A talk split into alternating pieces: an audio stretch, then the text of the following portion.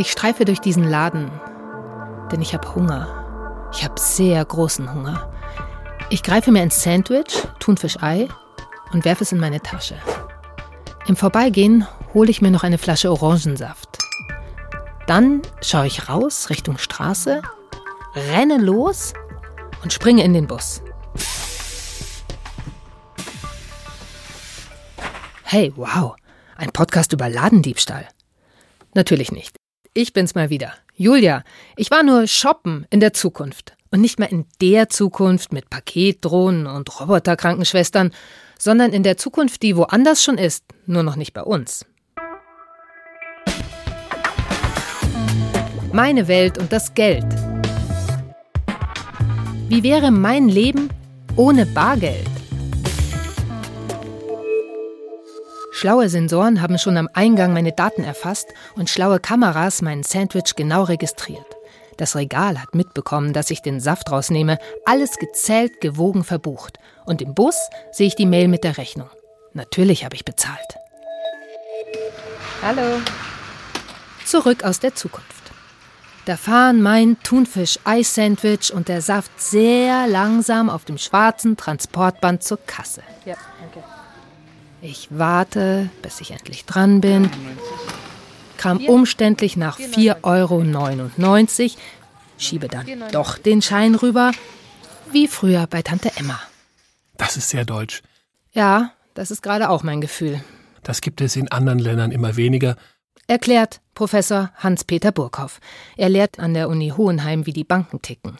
Wir haben uns zum Interview verabredet, weil er ziemlich gut erklären kann, wie eine Zukunft ohne Bargeld aussehen könnte. Er kommt schließlich viel rum, bis in den fernen Osten. Meine chinesischen Studenten haben häufig überhaupt kein Bargeld mehr in der Tasche.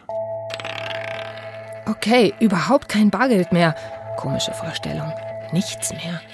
Mein Geldbeutel ist dann viel leichter, obwohl, hey, Geldbeutel, ich brauche überhaupt keinen Geldbeutel mehr und in den Hosentaschen klimpert auch nichts. Wahrscheinlich würde ich mich erstmal unsicher, so richtig arm fühlen, nur mit Plastikkarten und ein paar Apps auf dem Smartphone.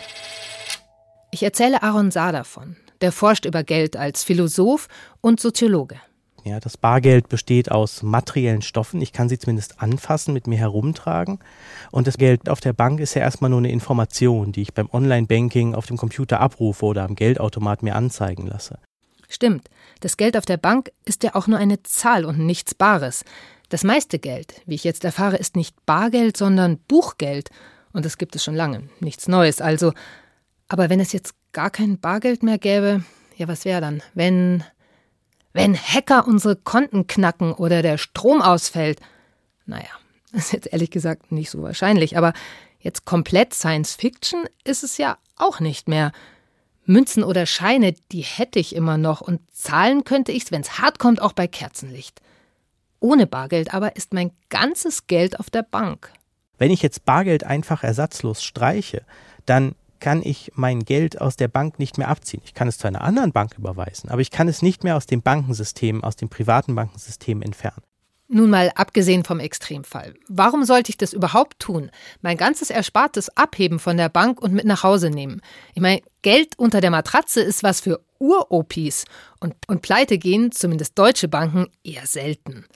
Obwohl, wer so ein richtiger Sparfuchs ist, hätte momentan schon einen Grund. Frankfurt am Main. Die Zinssenkung der EZB auf 0,25 Prozent hat den Kurs des Euro stark unter Druck gesetzt. Die Europäische Zentralbank hat die Zinsen gesenkt. Den Leitzins beließ die EZB bei 0 Prozent. Die Europäische Zentralbank hält an ihrer umstrittenen Zinspolitik fest. Die Europäische Zentralbank hat die Zinsen für Kredite in den letzten Jahren extrem gesenkt. Das ist schön für alle, die Schulden haben, es ist dumm für alle, die was sparen wollen die kriegen jetzt kaum noch Zinsen. Manche zahlen bei der Bank jetzt sogar drauf. Sie zahlen Zinsen, weil sie sparen. Wer da sein Geld auf dem Konto lässt, verliert. Da kommt für Hans-Peter Burkhoff dann doch die Matratze ins Spiel. Na, oder eben Safe. Nur wenn die Zinsen richtig negativ sind, dann können wir uns vor den negativen Zinsen schützen, indem wir einfach Bargeld nach Hause bringen, weil da ist der Zins zumindest mal null und nicht negativ. Für die Banken ist das natürlich schlecht, wenn wir unser Bargeld mit nach Hause nehmen. Für die wäre es also ganz praktisch, wenn es keines mehr gäbe. Sie würden in Zeiten niedriger Zinsen mehr verdienen und überhaupt hätten sie mehr Kontrolle über den Geldfluss. Schöner Nebeneffekt für Sie, keine gesprengten Geldautomaten mehr, keine Bankräuber, keine Geldfälscher. Wo ist die Kohle? Und der Mafia würde ihr Bargeld in den Koffern vergammeln. Und ich kann in meiner bargeldlosen Zukunft mein Geldbeutel nicht mehr verlieren. Und selbst wenn mein Smartphone weg wäre, keine Katastrophe. Wenn ich in der Zukunft abends in der Bar zwei Bier und einen Gin Tonic zahlen will, 23,50, dann schiebt die Barkeeperin eine kleine Kamera über den Tresen in meine Richtung. Ich blicke kurz hinein, meine Iris ist gescannt und das System hat mich sofort erkannt. Einkaufen mit Iris-Scan gibt's schon als Experiment, aber noch nicht in deutschen Bars. Übrigens, hier in Deutschland haben wir ein Recht auf Barzahlung. Das ist nicht überall so. Geschäfte bei uns müssen aber Euromünzen und Scheine annehmen. Sie sind schließlich das gesetzliche Zahlungsmittel. Gut so, findet Burkhoff. Wissen Sie, Sie werden ja auch ausschaubar für Ihre Umgebung. Also was geht, was weiß ich, den Ehemann an, wo die Ehefrau mal, mal 100 Euro ausgegeben hat. Und das wird ja alles sichtbar dann auf dem Konto. Oder ich kaufe mir mal ein Bierchen, obwohl ich eigentlich keins kaufen sollte. Das sind alles Freiheiten, die können missbraucht werden, aber andererseits sind es eben auch Freiheiten. Freiheit. Puh die ganz großen Fragen.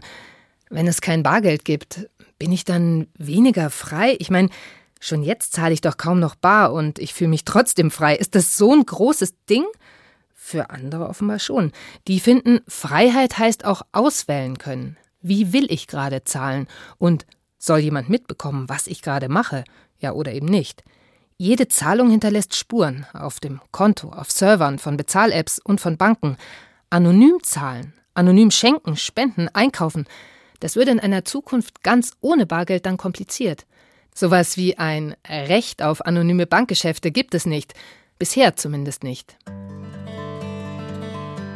Wenn also Opa mir in der bargeldlosen Zukunft heimlich was zustecken will. Geld kauft dir fei was Schönes.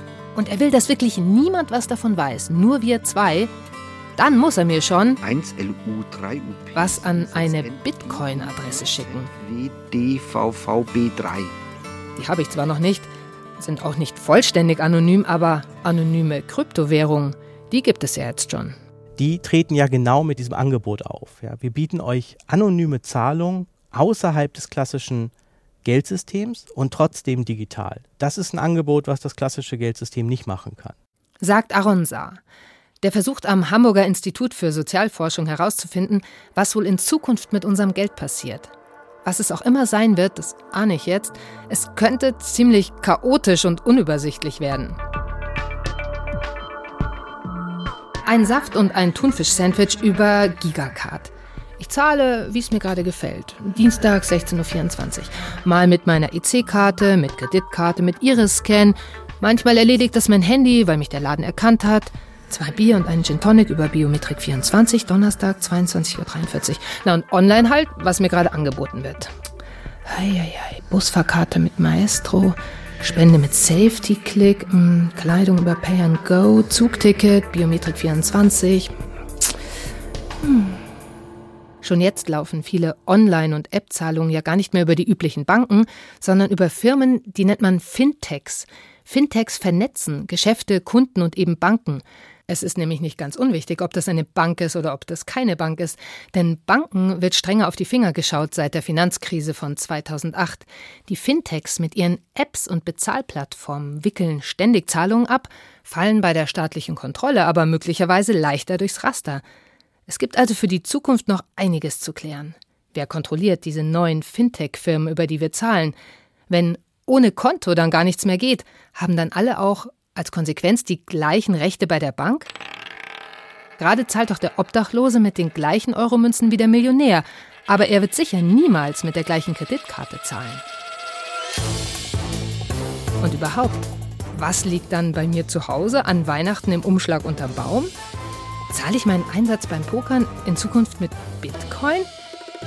Bringt mein Glückscent dann noch Glück und werden die Sparschweine dann notgeschlachtet oder kommen sie auf einen Gnadenhof.